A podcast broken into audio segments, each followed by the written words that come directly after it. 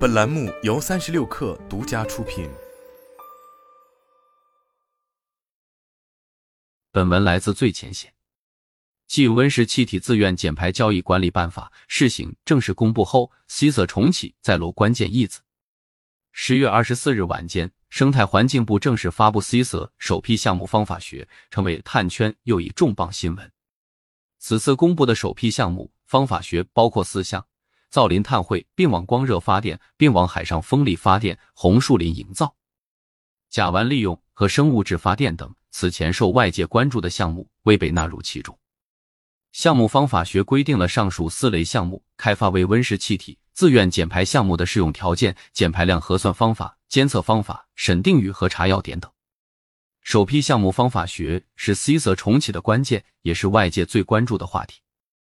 只有按照生态环境部发布的方法学开发温室气体减排项目，并按照方法学等核算核证减排效果后，才能在市场上出售，并获取相应的减排贡献收益，把碳变成钱。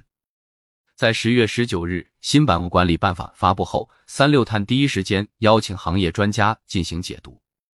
多位专家表示，新规发布后。业内人士首先关注的内容就是项目方法学，因其涉及首批可以交易的品种。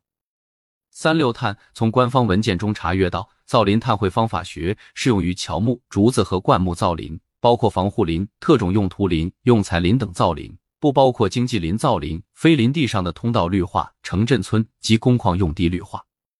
并网光热发电方法学适用于独立的并网光热发电项目，或者光热加一体化项目中的并网光热发电部分。并网海上风力发电方法学适用于离岸三十公里以外或者水深大于三十米的并网海上风力发电项目。红树林营造方法学则适用于在无植被潮滩和退养的养殖塘等适宜红树林生长的区域，通过人工种植构建红树林植被的项目。据中信建投证券研报，二零一七年 CSA 暂停前，一批项目主要以风电、光伏、水电为主。林业碳汇、生物质发电审定数分别占比百分之三点七、百分之三点二。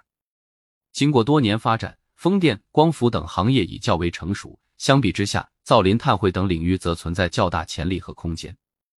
首批项目方法学正式发布之前，外界对此猜测不断。随着此项关键议题正式落地，西泽重启这一系统性工程又向前迈了一大步。